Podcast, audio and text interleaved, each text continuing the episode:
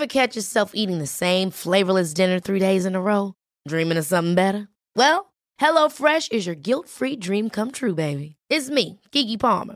Let's wake up those taste buds with hot, juicy pecan-crusted chicken or garlic butter shrimp scampi. Mm. Hello Fresh. Stop dreaming of all the delicious possibilities and dig in at HelloFresh.com. Let's get this dinner party started.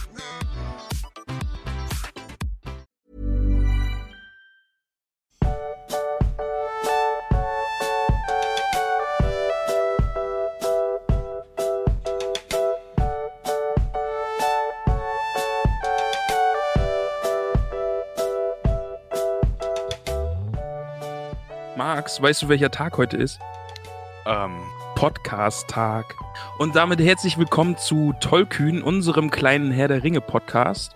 Und ich bin der Ramon und ich darf heute den Max wie immer an meiner Seite begrüßen. hallo, ich war jetzt total überrascht von deiner kreativen Einleitung. Hammer, oder? Krampfhaft kurz überlegt, welcher Tag denn heute ist. ja. Außer Donnerstag. Ich meine natürlich Podcast-Tag. Wir nehmen heute Ja. unseren schönen Podcast auf. Das wohl. Und wir werden heute wieder über den Herrn der Ringe. Heißt es jetzt eigentlich den Herrn der Ringe oder muss ich sagen der Herr der Ringe? Also wir werden über der Herr der Ringe reden. Oft, Okay, Also das ist okay. ja eigentlich, was heißt der der Herr der Ringe? Das ist ja, als würden wir sagen, wir werden, werden über die Ärzte reden, wobei das Okay, passt. okay. Also von daher ist das Beispiel. Okay, passt. Also wir reden heute über Der Herr der Ringe, das Buch von dem guten Herrn Tolkien und wir beschäftigen uns heute mit Kapitel 1. Das letzte Mal haben wir über den Prolog gesprochen und das Vorwort und heute geht es richtig zur Sache. Ja, heute beginnt die Geschichte wirklich, die zusammenhängende. Ähm, bevor wir zum Kapitel kommen, hast du aber, glaube ich, noch äh, ein paar Fragen rausgesucht. Ganz genau, denn ich habe so ein paar Fragen, die allgemein sich um äh, Herr der, den, der Herr der Ringe drehen. Jetzt habe ich. Ähm, weil ich dich gerade gefragt habe, welcher Tag denn heute ist, gibt es äh, einen Herr der Ringe Feiertag. Es gibt ja diesen, diesen Star Wars Day am Ja. 4. Mai, aber gibt es auch einen Herr der Ringe Tag? Den gibt es und das ist der, also es gibt den Hobbit-Tag, ein inoffizieller Feiertag quasi Okay. für alle der Ringe-Fans. Ähm, das ist der 22. September. Und der kommt Warum? mir nämlich sehr bekannt vor. Ja, genau, das ist, das, oh, du Fuchs, das passt ja extrem gut ähm, zu, zu dem ersten Kapitel. Ähm, das ist nämlich der Geburtstag von Bilbo und Frodo Beutlin. Die haben ja am selben Tag Geburtstag ähm, und das ist eben der 22. September. ah, perfekt, da kommen wir nachher noch drauf. Genau, darum geht es nämlich im ersten Kapitel. Genau. Und ich habe noch eine, ich weiß nicht, ob ich damit jetzt ein riesiges Fass aufmache, aber ich muss die Frage einfach gestellt haben. Ja, bitte. Warum fliegt Frodo nicht mit den Adlern zum Schicksalsberg und wirft den Ring rein und verschwindet wieder mit den Adlern? Ja, das ist, ich habe mir, ich habe mir schon von Anfang an gedacht, dass diese Frage irgendwann kommt und die ist ja schon so ein bisschen ein Meme geworden. Genau. Ähm, das ist aber eigentlich super einfach erklärt. Also im Grunde sind es zwei Sachen. Die erste, die ich aber, also das ist das Argument, was ich weniger relevant finde. Ähm, die Adler sind ja nicht einfach nur irgendwelche Tiere. Das sind sehr mythische, intelligente Wesen. Und äh, die sind keine Dienstboten von irgendwem. Also die würden nicht einfach nur irgendwas machen, weil man sie darum bittet. Okay. Ähm, Gandalf hat eine große Freundschaft zu den Adlern und zu dem König der Adler aufgebaut, weil er ihn mal geheilt hat, im Hobbit vor. Ähm, der rettet ihn vor, einem, vor einer Pfeilwunde.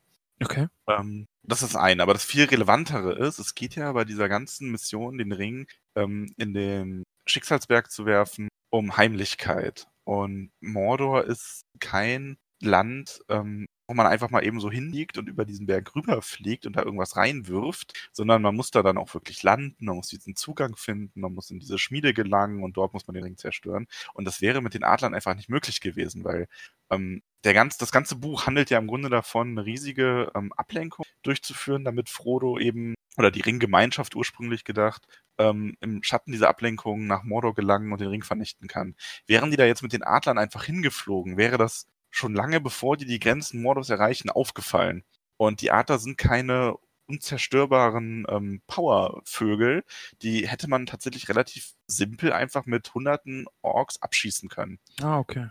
Ähm, das heißt also, es hätte gar nicht funktioniert. Das wäre nicht möglich gewesen. Die hätten das vorher bemerkt, die hätten diesen Eingang verrammelt, die Ringgeister hätten sich dort aufgehalten. Ähm, Ach stimmt, die gibt's ja auch noch, die können ja auch fliegen. Also, Ja, die haben also auch nicht die Geister selbst, aber. genau, ihre Bestien, die fliegen können.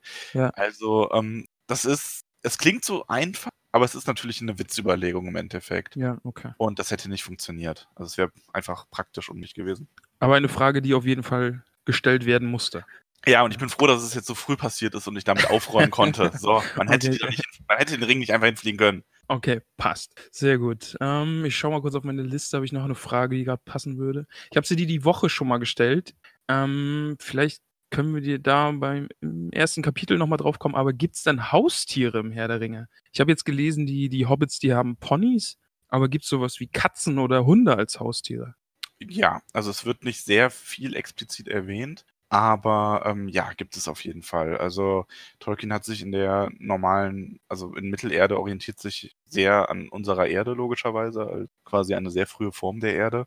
Äh, da Ähm, können wir gleich auch nochmal. Also, also Mittelerde ist unsere Erde nur sehr, sehr weit früher. Ja, genau. Also das ist so im Grunde ist der Herr der Ringe und alle die von Tolkien geschaffen, geschaffene Welt ist ja ein bisschen so die äh, mythologische Vorgeschichte der Menschheit. Ah, okay. So. Ja. Also zumindest, ich weiß nicht, ob das jetzt sogar, ob das confirmed ist zu 100 Prozent oder ob das nur sehr oft so interpretiert wird. Ähm, das schaue ich gerne auch nochmal nach, aber Ja. ähm, in die Richtung Aber, geht das Ganze. aber würde ja auch also- passen, wenn er eben der Übersetzer der Geschichte ist. Ja, genau, deswegen Ja, ist also das auch das- so weitergegeben worden. Also das ist quasi wie ähm, in der nordischen Mythologie angenommen wird, dass da ähm, dass unsere Erde ein Teil des Ganzen ist, ist das da im Grunde auch der Fall. Ja. Ah, okay, ja. Im Grunde die sehr viel spätere Weiterentwicklung. Also von den Tieren her hat er sich auf jeden Fall sehr an, ähm, also da, die ist es quasi identisch mit unserer Welt. Ja. Es gibt ja, also auf Pferden sind sie auf jeden Fall unterwegs, auf Ponys. Ja, ja, es werden auch Katzen erwähnt und Okay. äh, Hunde, also Schlangen, also gut, Schlangen jetzt nicht gerade als Haustiere, es kommt auch mal ein Fuchs vor.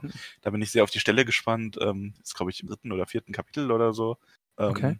Ja, es ist also es ist so, da, da wirst du noch kommen, es ist eine ganz kuriose kleine Szene, ähm, wo man kurz und ich weiß auch gar nicht genau warum, aber man, die Hobbits schlafen quasi und man sieht dann einen Absatz aus Gedanken eines Fuchses. So völlig random eingestreut. Ähm, frag Okay. mich nicht wieso, es ist einfach so.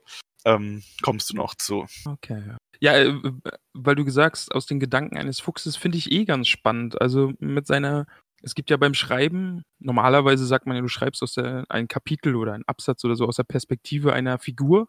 Und da bin ich bei ihm noch nicht so ganz durchgestiegen. Also er, er springt ja auch sehr viel in den Kapiteln, ja, von einer Stelle zur anderen und dann ist man, ist man doch eindeutig in Bilbos Sicht und dann aber, na, ist er doch irgendwie wieder ein bisschen dieser, dieser allwissende Erzähler. Also da, ich habe da mein Auge drauf, aber ganz durchgestiegen bin ich noch nicht, wie er, wie er das so beabsichtigt Ich glaube, hat. das wird sich erst in den nächsten Kapiteln noch ein bisschen äh, verfestigen, wie das genau aufgebaut ist. Ah, okay. Dann bin ich gespannt. Ähm, das war schon mit meinen ersten großen Fragen, die ich so aus dem Weg haben wollte. Es kommen noch ganz viele. Wenn wir jetzt über das Kapitel sprechen, dann ich habe mir ganz viele Notizen gemacht auch. Ja, super, ich mir nicht. Ich eine Seite Notizen. Ja, Aber ich habe das erste Kapitel auch schon sehr oft gelesen. Okay, na, du kennst es dann eh in- und auswendig. Das passt dann ja eh. Ja, so in etwa. Eine Aber Sache noch, eine Ja. Sache noch. Jetzt, wo ich mich mit dem, äh, mit der Herr der Ringe beschäftige, sehe ich es überall. Ich habe jetzt letztens auch einen äh, Twitch-Stream äh, gesehen. Da war jemand eingeladen, der äh, Tolkien-Experte ist. Und äh, das ist jetzt überall bei mir. Es ist auch einfach ein extrem präsentes Thema. Also wenn man Herr der Ringe-Fan ist wie ich, und ich bezeichne mich ja immer noch als einfach als Fan, ich bin ja kein Ja.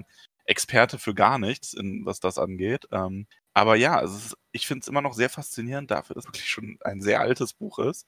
Ja. Wie es, ich meine, natürlich auch durch die Filme, ist ohne Zweifel so, aber wie viele Computerspiele ähm, und Projekte und Kunst und so weiter es dazu einfach gibt.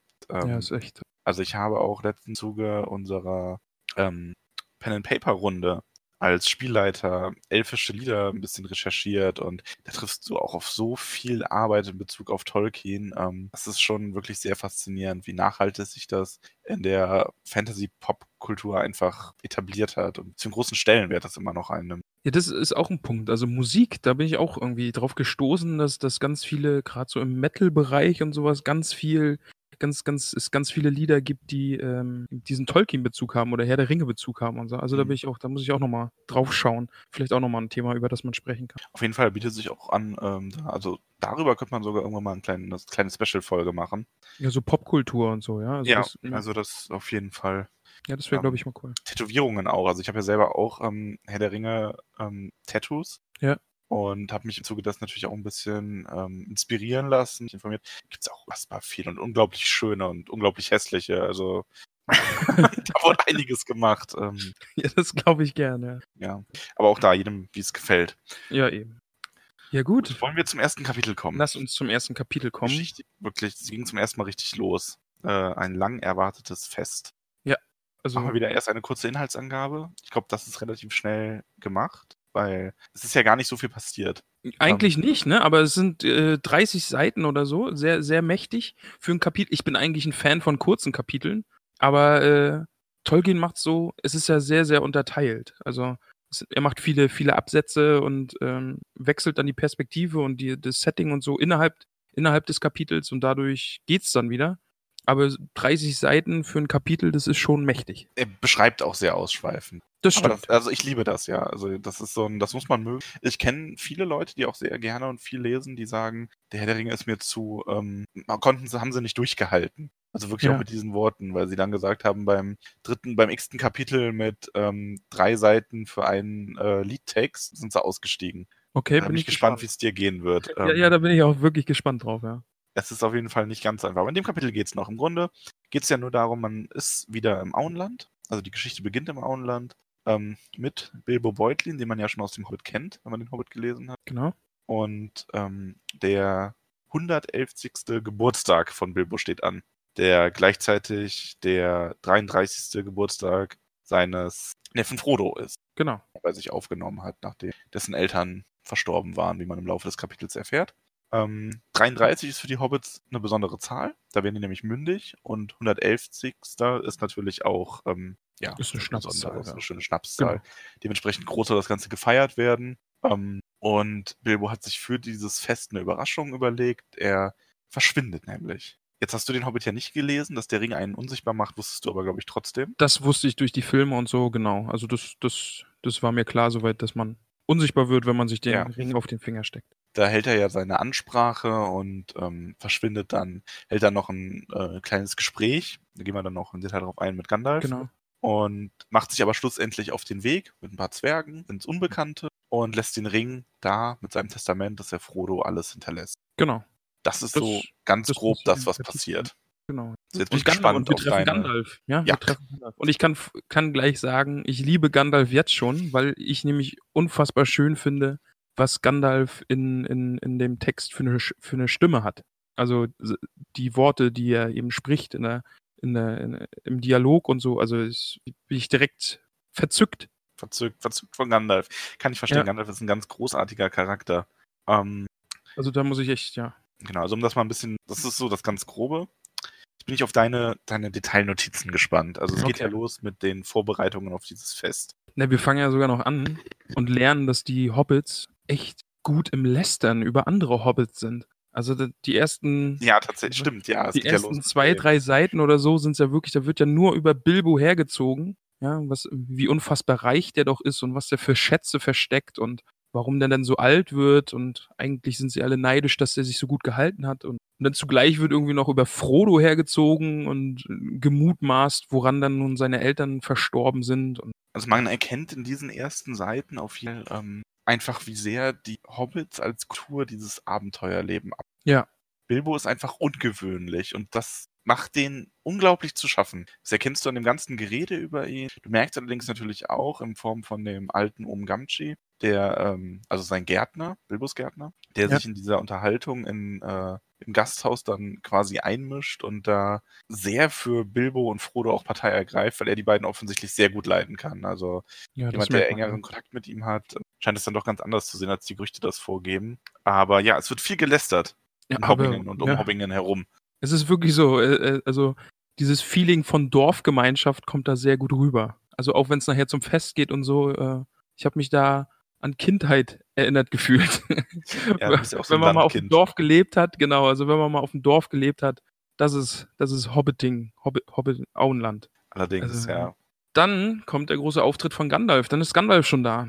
Und das ist ja eine der großen Anfangsszenen auch im Film. Also da hatte ich auch direkt Bilder vor Augen, wie Gandalf da mit seinem Karren voller Feuerwerk ankommt und die Mhm. Hobbits sich freuen und er bei Bilbo unterkommt. Natürlich ein Ja. bisschen, ein bisschen äh, im- Unterschied auch zum Film, ja. Also im Film kommt ja Frodo gleich zu ihm und fährt mit ihm mit.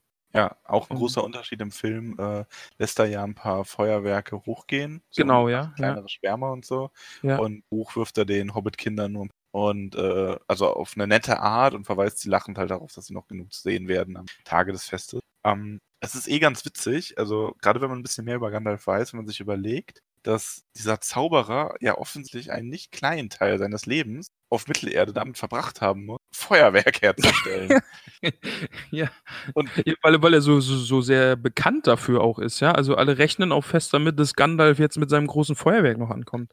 Ja, also. richtig. Also ähm, Gandalfs Feuerwerk ist bei den Hobbits auf jeden Fall sehr bekannt. Ähm, das passt aber, wenn man sich das ein bisschen genauer überlegt, wirklich tatsächlich auch gut zu Gandalf, weil du musst dir überlegen, ähm, also man kann sich natürlich fragen, was ist Gandalf erstmal? Gandalf ist ein Zauberer.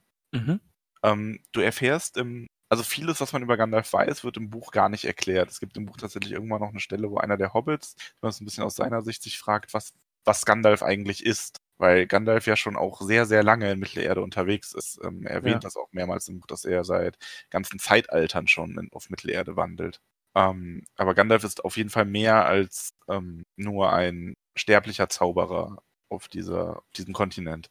Ähm, und Gandalf ist von Anfang an jemand, der viel rumgereist ist und sich mit eigentlich jedem auch gut bekannt gemacht hat. Und er ist auch einer der wenigen äh, von den Großen, also von den Nicht-Hobbits, die sich für die Hobbits wirklich interessiert. Und ähm, es passt unglaublich gut, dass er bei denen dadurch bekannt wird, dass er so ein Feuerwerk veranstaltet, weil er quasi etwas findet, dass die Hobbits dafür, ähm, dass, dass die Hobbits begeistert. Ja.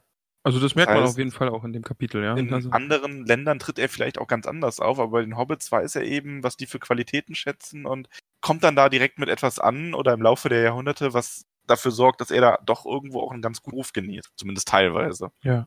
Erfahren wir denn im, im Buch jetzt noch, was Gandalf wirklich ist? Also ich erinnere mich auch, ist wieder gefährliches Halbwissen, womit ich glänzen kann, dass er irgendwie eine Art göttliches Wesen ist? Also ganz grob gesagt könnte man, also man erfährt es im Buch nicht direkt, ähm, Gandalf ist einer der fünf Istari. Das sind, äh, die fünf Istari sind Zauberer, die nach Mittelerde geschickt wurden von den Valar, um die, also die Valar sind quasi die gottgleichen Wesen okay. in dieser Welt. Ähm, und die Maya, also die Istari sind Maya, sind quasi, es gibt viele Maya und diese fünf werden dann auch die Istari genannt, die Zauberer, sind quasi so eine Art Engel. Und die werden eben nach Mittelerde geschickt, um die ähm, um die freien Völker im Kampf gegen Sauron zu unterstützen. Wobei ihnen aber auch auferlegt ist, dass sie eben nicht ihre Macht benutzen dürfen, sondern die sind dafür da, um mit Wissen zu helfen. Also die ah, okay. sollen jetzt gehen und die Probleme dadurch lösen, dass sie einfach äh, ihre Macht offenbaren oder die Menschen zu etwas zwingen, sondern sie sollen sie dabei unterstützen. Hilfe zur Selbsthilfe quasi. So in etwa, ja. Ah, genau. Okay. Also ja. treffen werden wir in den Büchern äh, drei. Ähm, über zwei, die beiden blauen, äh, ist nur relativ wenig bekannt. Ähm, da gibt es verschiedene Theorien zu, auch von Tolkien selber, weil das ist wieder typisch Tolkien. Er sagt ja dann nicht, ja, das war so und so mit denen, sondern er stellt dann selber Mutmaßungen an, was ah, denn mit okay, denen passiert spannend, sein ja. könnte. Ja. Es gibt halt von denen, die man kennt, ähm, die man auch durch die Filme und also auch durch den Hobbit-Film kennt, sind halt äh, Gandalf, der Graue, Radagast der Braune und Saruman der Weiße. Ähm, und die, also gerade Gandalf und Saruman spielen halt eine sehr zentrale Rolle. Radagast ja. eher weniger, der wird im Buch auch nur mal in einer Erzählung erwähnt, auch nicht selber auf. Und die Blei beiden blauen Zauberer ähm, werden eben überhaupt nicht erwähnt eigentlich. Also Radagast ist, so ist das der, dieser wirre Typ aus dem Hobbit-Film? Genau, der wird in dem Hobbit-Film so ein bisschen als Comic Relief benutzt. Ähm, der ist in den im Buch wird er von Gandalf selber schon als ehrenhafter Zauberer beschrieben, der aber halt sich sehr zurückgezogen hat. Also der hat sich so ein bisschen das ähm, Fachgebiet Natur und Tiere gesucht, sage ich mal. Ich erinnere mich, ja. In der Gegend des Düsterwalds ähm, werkelt der halt und hilft da natürlich auf seine Art auch gegen das Böse. Ähm, genauso wie die beiden Blauen. Das ist nämlich eine der Vermutungen von Tolkien selber gewesen, dass die in den Osten gegangen sind, also ins äh, dunkle, böse Land und ähm, die Völker dort, also da gab es ja auch Menschenvölker, die dann hinterher für Sauron arbeiten und so, und dass er da aber beiden blauen Zauberer da Widerstände mobilisiert haben und so weiter und eben von innen heraus quasi gegen Sauron gearbeitet haben. Das ist so ah, okay. eine der Theorien, dass die da auch nicht ganz gescheitert sind, sondern doch irgendwas getan haben, was Wert hatte. Ja, auf jeden Fall ein Thema, über das man nochmal zu sprechen hat. Also da, ja, auf da jeden Fall. Also gerade bei Gandalf wird es da noch viel geben ja, und es wird ja. auch Unterhaltungen noch geben, wo da ein bisschen von deutlich wird, aber eben so explizit erwähnt wird das nie. Also die Griffe tauchen nicht äh, in dem Buch selber auf und es werden auch nur sehr wenige in Mittelerde wissen, was Gandalf ist oder die anderen ja, Zauberer. Ja gut, der Bilbo und der Gandalf sitzen dann in Bilbos Häuschen und unterhalten sich und dann wird dieser ominöse Plan angesprochen dass, mhm. dass Bilbo sich jetzt entschlossen hat, den Plan auszuführen. Gandalf soll ihm dabei helfen, denn Bilbo braucht Urlaub, sagt er. Er muss weg. Ja. Bilbo hat keine Lust mehr. Ähm, Und äh, da nochmal direkt, Bilbo ist so alt geworden und so frisch geblieben durch den Ring. Genau, ja, also man sieht hier schon die ersten Auswirkungen im Kapitel, den der Ring auf ihn hat. Also er altert nicht. Okay. Es wird ja auch mehrmals gesagt, dass er, weil ähm, es wird ja, also Tolkien schreibt ja, dass die Hobbits denken, dass er immer noch gut aussieht, aber eigentlich sollte man sagen, er sieht unverändert aus. Also es scheint, als Ja. wäre sein eigenes Altern einfach angehalten. Ah, okay. Ja. Ähm, genau, und gleichzeitig fühlt er sich aber nicht und sehnt sich, hat Sehnsüchte nach Abenteuer und nach Bergen, die er wieder sieht. Und ja, wie und die anderen Auswirkungen- sieht. Genau, die sehen wir dann ja auch noch. Kommen wir Genau, also noch zu. nach dem, nach dem eigentlichen Fest kommen wir dann dazu. Aber ja, er deutet Ja. seinen Plan auf jeden Fall gegenüber Gandalf schon mal an. Genau, dann wird viel drüber geschrieben, eben, dass das Fest vorbereitet wird, riesige Zelte aufgestellt werden, Essen herangeschafft wird, ganze Teile von diesem Dorf halt abgesperrt werden und alle neugierig sind. Und was mich da gewundert hat, ist, dass Zwerge schon vorkommen. Das kenne ich aus dem Film auch nicht, dass Bilbo Ja. Besuch von Zwergen kriegt. Das hat sich erst ein bisschen so gelesen, als würden sie ihm die, die äh, Möbelpacker spielen, aber das klärt sich dann ja auch nochmal auf, was die gemacht haben. Also Bilbo steht halt bei den Zwergen einfach im Gut. Ähm, das ist was, das im Hobbit schließt der Freundschaft mit vielen Zwergen. Und das sind eben diese Zwerge und deren ähm, Verwandte, die er da kennengelernt hat, die Ah, okay. kommen, die im Handel mit ihm treiben. Also Bilbo ist einfach ein,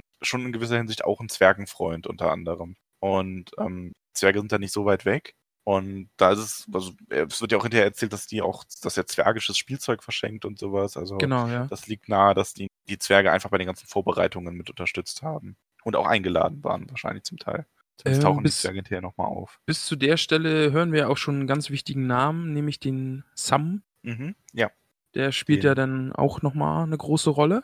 auf jeden Fall den Sohn vom alten Umgamchi, Genau. ähm, der jetzt den Großteil der Gärtnerarbeiten schon übernommen hat. Ja, da habe ich mich auch gefreut, also das, den da schon zu lesen und so. Ich wusste natürlich, dass die, äh, auch der Mary, der nachher nochmal dann auftaucht, dass die alle eine große Rolle spielen und so, aber dass die jetzt gelesen zu haben, war dann auch, war cool, die kennst du. Ja, das sind halt Freunde von Frodo. Genau. Ja. Ähm, es ist ja eh spannend, wie er ähm, im ersten Kapitel Bilbo so ein bisschen rausnimmt. Also man weiß ja, dass Frodo derjenige wird, der so mit die Hauptrolle spielt.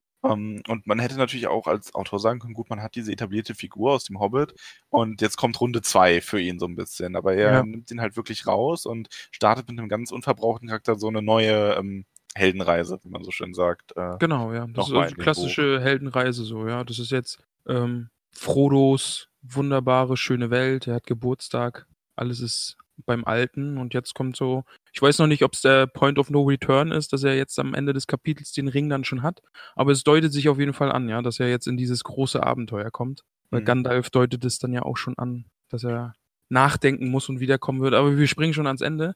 Ja, erstmal das Fest selber und die Vorbereitungen. Ähm, ich finde es großartig. Also ich mag die, ich mag diese Stellen im ähm, Herrn der Ringe immer sehr. Ja. Also das ist hat mir einfach wirklich, diese, wirklich diese gut, ja. Beschreibungen, wie da auch hunderte Briefe hin und her geschickt werden und Genau. die dann alle ganz sorgfältig antworten und dieses Ja. Detailverliebte, wie besondere Gäste dann mit goldener Tinte eingeladen werden und allem. Also das, ähm, wenn man das, das ist wirklich ein Buch, wenn man das langsam und bewusst liest, unglaublich schön vorstellen.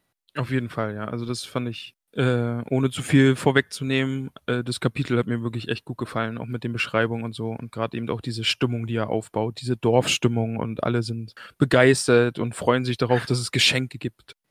Hobbit-Tradition zum Geburtstag kriegt man keine Geschenke, sondern man schenkt selber jedem Gast ein Geschenk. Fand ich auch immer wieder sehr schön, dass das eine Rolle spielt, ja. Also es freuen sich alle auf Geschenke und dann nachher, als äh, dann äh, Bilbos Haus ausgeräumt wird, es ist halt für alle was da, weil er hat so viel immer geschenkt bekommen und Ja, also das ist- das ist wirklich gut. Aber ähm, ist übrigens tatsächlich eine Tradition, die ich auch für, für uns eigentlich schön fände, aber man wird es jetzt schlecht ändern können. Ja. Ähm, weil so kriegt man ja das ganze Jahr über Geschenke und nicht immer nur an einem Tag. Ja, genau. Und äh, wie er auch schreibt, ne, die Hobbits sind sehr, sehr gut darin, Geschenke zu bekommen. ja, natürlich, bei so viel Übung. Ja, das ist auch eine sehr schöne Stelle gewesen. Da kommt Ähm, das Das Fest. große Feuerwerk. Genau. ja, das Fest selber kommt. Und Ja. abgesehen davon, dass ich immer Hunger kriege, wenn ich das lese. Ich musste auch sehr, sehr oft an uns beide denken und habe mir gedacht, wir würden uns zwischen diesen Hobbits wirklich verdammt gut. Wir wären wirklich fantastische Hobbits. Also normalerweise sagt man ja, oh, ich möchte, ich wäre gern wie Aragorn oder Ja. wie einer der Reiter Rohans oder ein Elf oder vielleicht sogar ein geschickter Zwerg. Und dann, nee, ich wäre ich wär ein Hobbit. Also ich wäre vielleicht lieber ein Reiter Rohans, weil ich die ganz toll finde, aber ich, ich wäre ein Hobbit. Ich wäre ein dicker, haarfüßiger Mann, der da sehr gern Erdbeerkuchen isst. Also ähm, und würde mich aufs zweite Frühstück jeden Tag freuen. Also wirklich, wirklich gut. Ich fand die Stelle auch sehr schön. Gandalf äh, macht, zündet dann ja sein großartiges Feuerwerk Mhm. und äh, das, der Höhepunkt ist, dass ein, ein Drache auftaucht, ja, also ein Feuerwerksdrache und alle Hobbits sind total erschrocken und schmeißen sich zu Boden und dann schreibt Tolkien, ja, aber als es dann Essen gibt, dann ist alles wieder gut, der Ja. Schrecken ist vergessen. äh, sehr schön. Das ist auch diese, diese ganze Rede, die Bilbo dann auch hält. ähm, Im Grunde permanent die Hobbits so mit Zwischenrufen sich darüber aufregen, dass er jetzt so eine lange Rede hält. Und so Anmerkungen wie das, da müsste jetzt aber ja wirklich viel Essen angekarrt werden, damit das wieder gut gemacht wird, dass hier so eine lange Rede gehalten wird. Oder? Ja, vor allen Dingen, vor allen Dingen auch immer dieser Zwischenapplaus, ne, wenn sie davon ausgehen, ach, jetzt ist er fertig, jetzt hat er alles gesagt. ja, er setzt an und die denken, er ist fertig und klatschen schon und applaudieren und wollen essen. dann kommt aber noch mal was. Ja. Nee, es, die Rede ist ohnehin sehr schön. Ähm, ist ja auch, das haben sie ja auch, ähm, zumindest teilweise für den Film dann übernommen. Mit, äh, man kennt weniger als die Hälfte nur. Nee, wie, ist- ich krieg das nie auf die Kette, wenn ich versuche, das zu zitieren. Aber du weißt, welche Stelle ich meine. Aber ich weiß, was du meinst, ja, genau, dass er nur die Hälfte von allen so gut kennt, wie er sie eigentlich kennen wollen Kennen- würde. Und, ja. wollen würde und die Hälfte nur so sehr mag, wie sie es verdienen. Genau, ja. Und alle Hobbits erstmal überlegen müssen, so, war das jetzt ein Stimmt, Kompliment oder nicht? Hat er uns jetzt beleidigt? Großartige Stelle fand ich übrigens auch die, die, äh, die Stolzfüßer, ja. Die er, Stolzfußens. Nein, er nennt sie ja fä- fälschlicherweise Stolzfußens und dann, ne, der wird dazwischen gerufen, Stolzfüßer Ach heißt ja, es. Stolz, Stolzfüße, glaube ich sogar einfach nur. Ja. Ähm, aber er nennt sie er korrigiert sich dann ja nicht, er nennt sie, er beharrt ja auf Stolzfußens. Also wahrscheinlich gibt es da in der großen ähm, Hobbit-Gesellschaft auch verschiedene Ansichten, wie die Mehrzahl von Stolzfuß dann zu sein hat. Wahrscheinlich sogar innerhalb der Familie. Ähm, ja, Aber auch eine sehr Rede schöne Stelle, ja. Mit ja. einem äh, fulminanten Abgang. Ja, denn Bilbo verschwindet ja dann einfach. er ist einfach weg. Gandalf hat unabgesprochen, hat er noch ein, ein bisschen Special-Effekt drunter gelegt Ja. und dann ist Bilbo einfach weg. Ja. Und die Hobbits können es nicht fassen. Die halten das, wie gesagt, erstmal für einen schlechten Scherz, der mit viel Essen äh, vergolten werden muss, dann aber auch gebracht wird. Und man als Leser verlässt das Fest dann aber auch und findet sich in Bilbos Hütte wieder vor, in der er seine Reisevorbereitungen trifft. Und ähm, da kommt dann Gandalf auch dazu.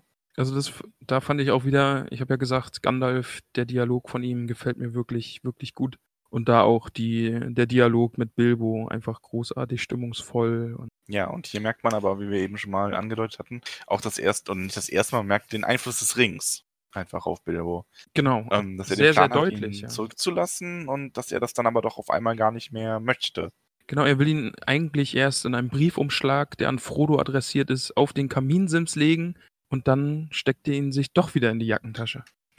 Und ist eigentlich nur Gandalf zu verdanken, dass er dann am Ende den Ring wirklich freigibt und Frodo hinterlässt. Und man merkt auch ähm, in dem Kapitel selber, dass Bilbo dann sehr erleichtert ist, nachdem er den Ring wirklich einmal zurückgelassen hat.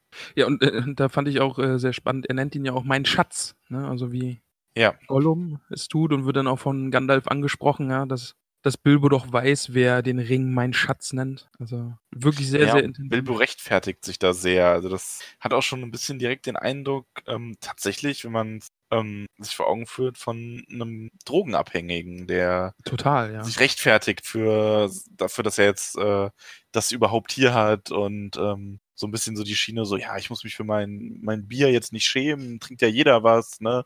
Ich habe damit kein Problem. Und vor allen Dingen, er dreht es dann ja auch so um, also dass Gandalf dann auf einmal für ihn der Böse ist, der ihm seinen Schatz wegnehmen will und eig- eigentlich, dass Gandalf irgendwie den Fehler macht und Bilbo nicht mehr vertraut. Ja, und da, da ist Gandalf dann sauer.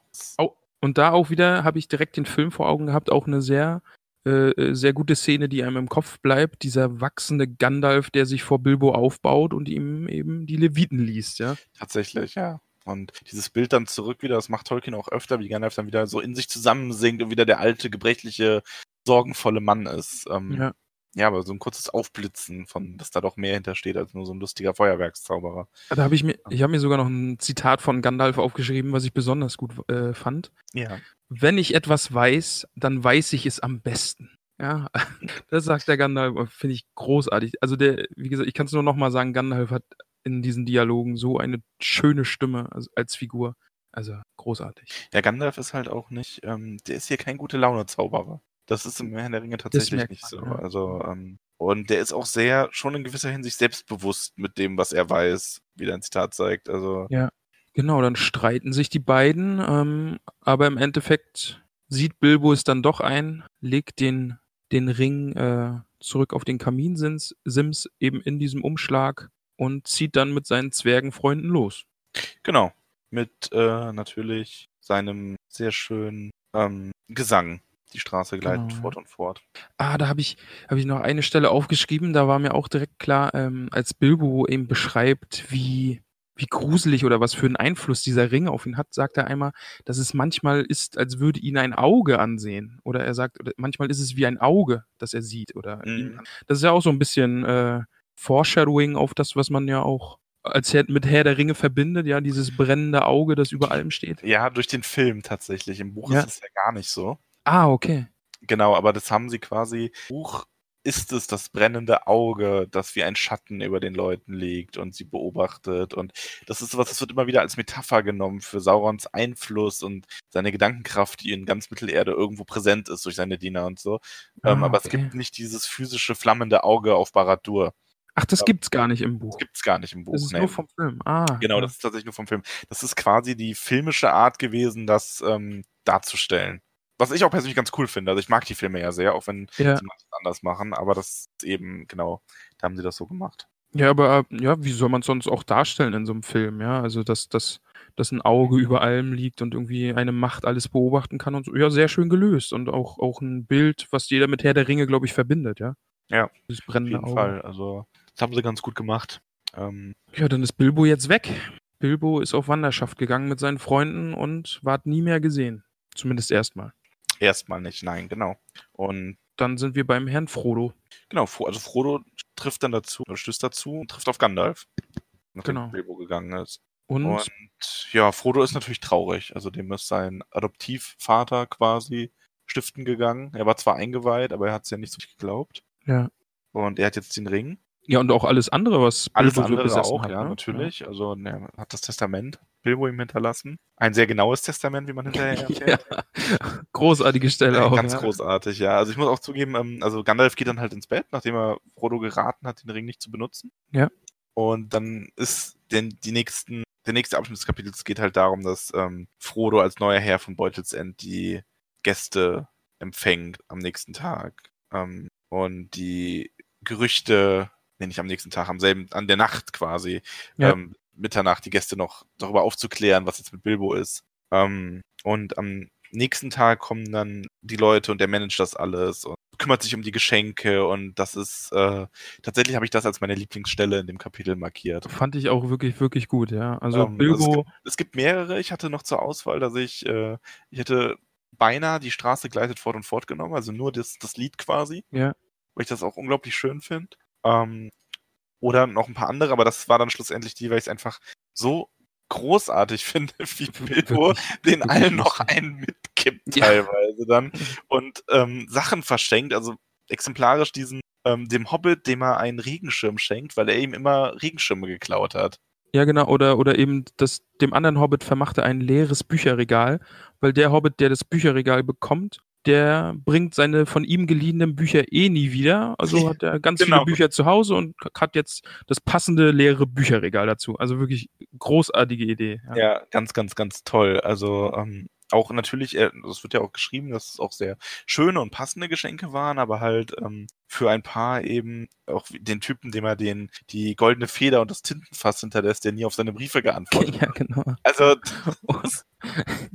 Oder der Hobbit-Dame, die, die eh immer bei ihm das Silberbesteck klaut, hat sie, hat genau er die jetzt Lobelima, den, den Rest, Lobelima äh, genau, Quatsch, hat jetzt den Rest, Rest vermacht. Sackheim-Beutlin.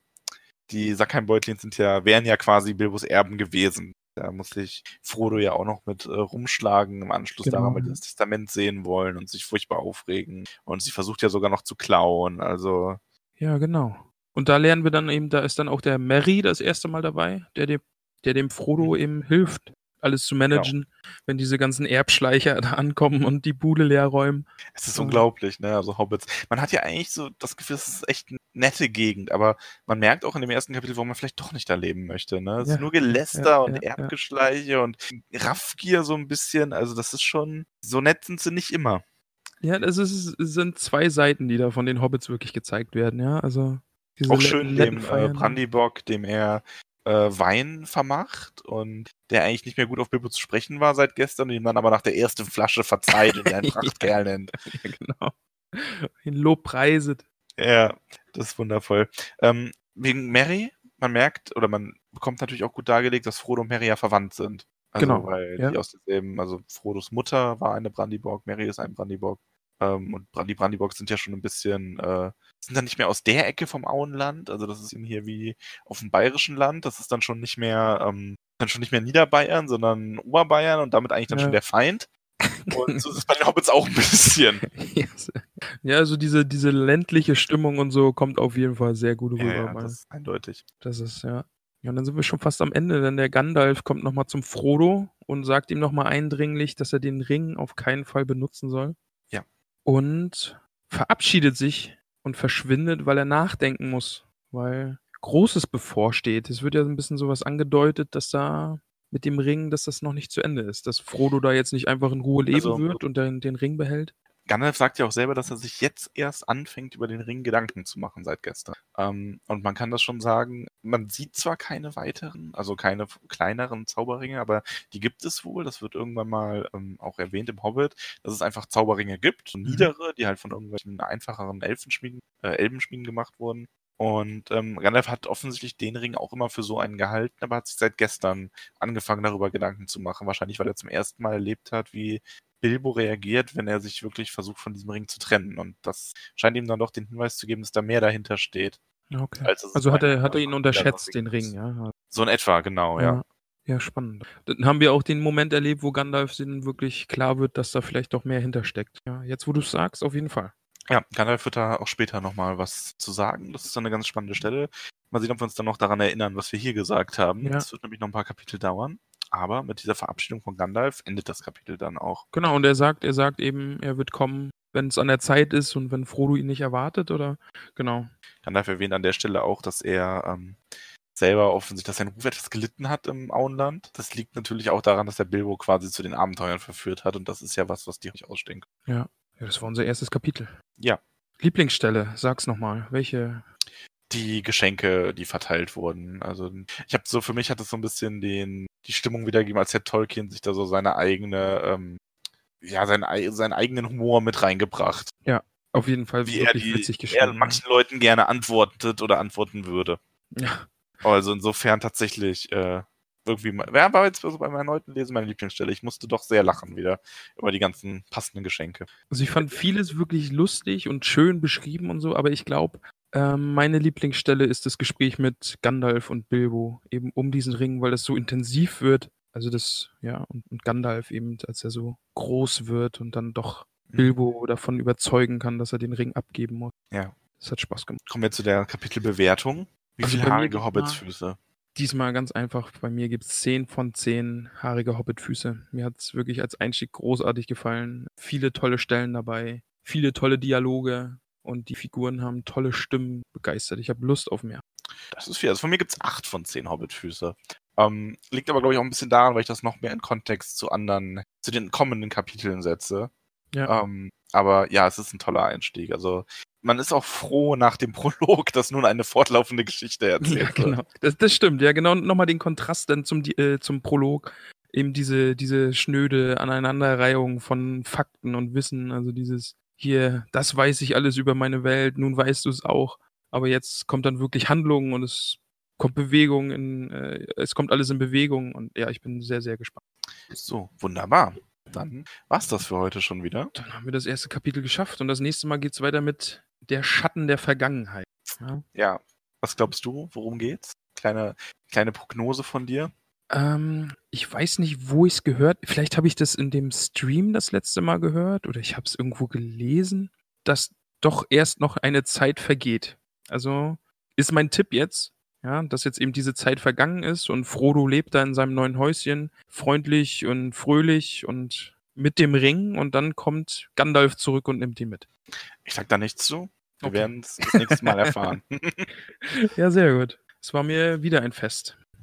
Mir auch. Und ja, leider nächste Ka Kapiteltitel nicht ganz so passend, aber ich freue mich trotzdem jetzt schon wahnsinnig drauf. Gut, Max, dann sind wir für heute durch und freuen uns auf das nächste Mal mit unserem schönen Tollkühn-Podcast. So sieht's aus. Dann bis zum nächsten Mal. Ciao. Tschüss!